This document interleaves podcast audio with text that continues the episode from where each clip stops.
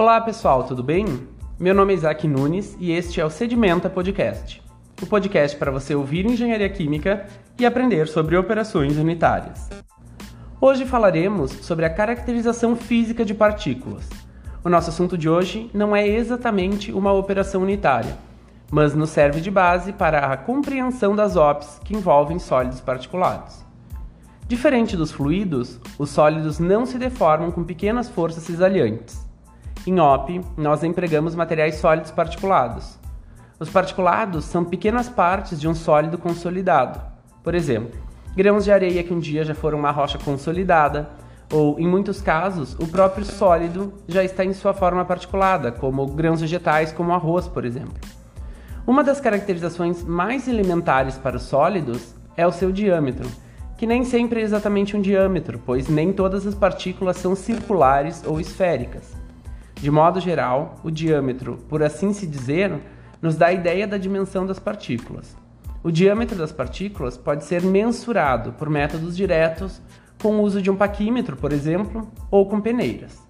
O método direto mede diretamente a dimensão das partículas, enquanto os métodos indiretos medem outras propriedades, que são convertidas com aproximações ao diâmetro das partículas. Como exemplo de métodos indiretos, temos a piquinometria, que emprega o princípio de Arquimedes para determinar o volume das partículas e geralmente aproxima o volume de esferas para se determinar um valor de diâmetro equivalente. Para partículas muito pequenas, ainda pode-se empregar a interação destas com luz em comprimentos de onda específicos, com os quais essas partículas interagem. Esse é um método de difração a laser. Existe ainda o diâmetro de Ferret, que utiliza uma imagem digital das partículas e, empregando uma escala de referência, via utilização de um software de computador, se realizam medidas nas partículas. Em sua maioria, esses softwares podem medir distância entre as partículas, área, perímetro e entre outros. Outra característica importante dos materiais sólidos, principalmente quando se fala de sólidos particulados, é a massa específica.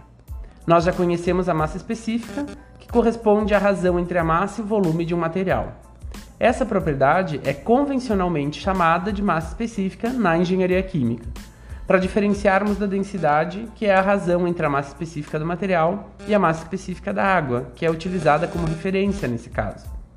Voltando à massa específica, se eu pesar uma esfera de vidro, pode ser uma bolinha de gude, por exemplo, e medir o volume dela. Dividindo a massa dessa esferinha por um volume, pelo seu volume, eu vou conseguir determinar qual é a massa específica do vidro que compõe essa bolinha de vidro.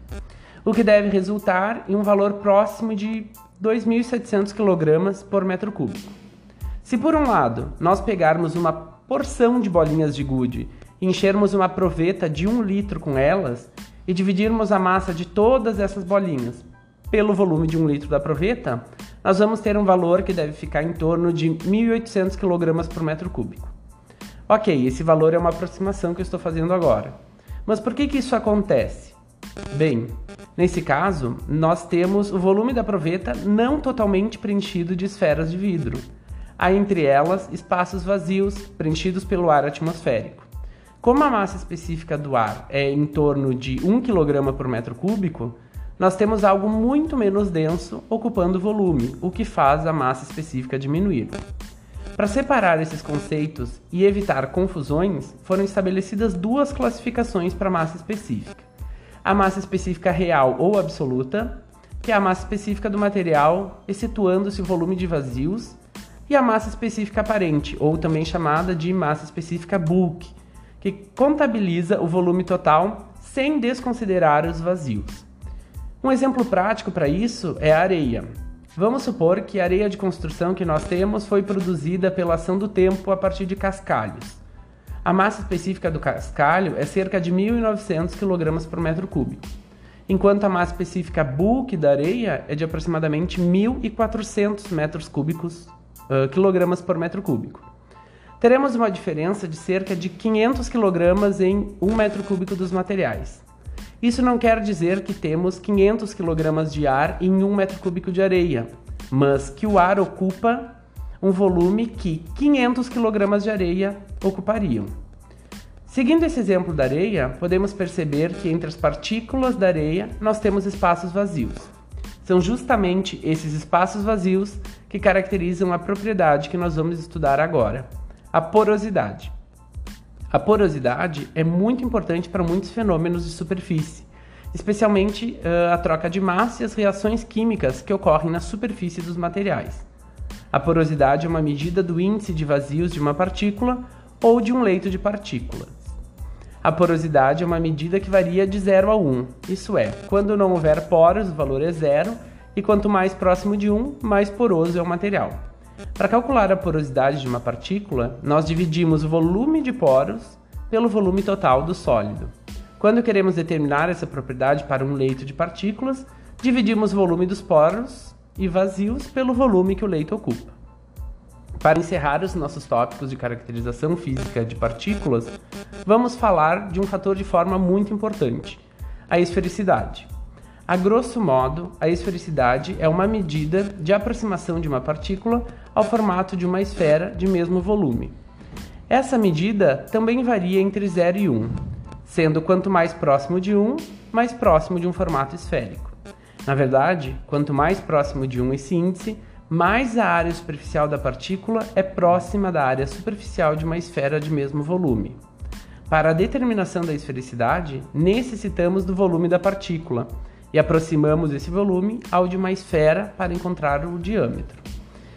Com esse diâmetro, calculamos a área superficial da esfera. Dividimos esse valor pela área da partícula e está determinada a esfericidade. Sem a necessidade de recorrer a todos esses cálculos, há correlações que estabelecem uma relação entre a esfericidade e a porosidade de partículas em um leito, que pode simplificar a determinação da esfericidade. Bem, hoje a nossa conversa foi um pouco longa, mas eu busquei simplificar os principais tópicos desse capítulo na nossa apostila de operações unitárias 1. Deixem as suas sugestões e até mesmo correções para essas informações. Se inscrevam no canal para receber alertas sobre os novos podcasts. Por agora é isso. Sedimento esse conhecimento aí. Aguardo vocês a qualquer momento. Abraço.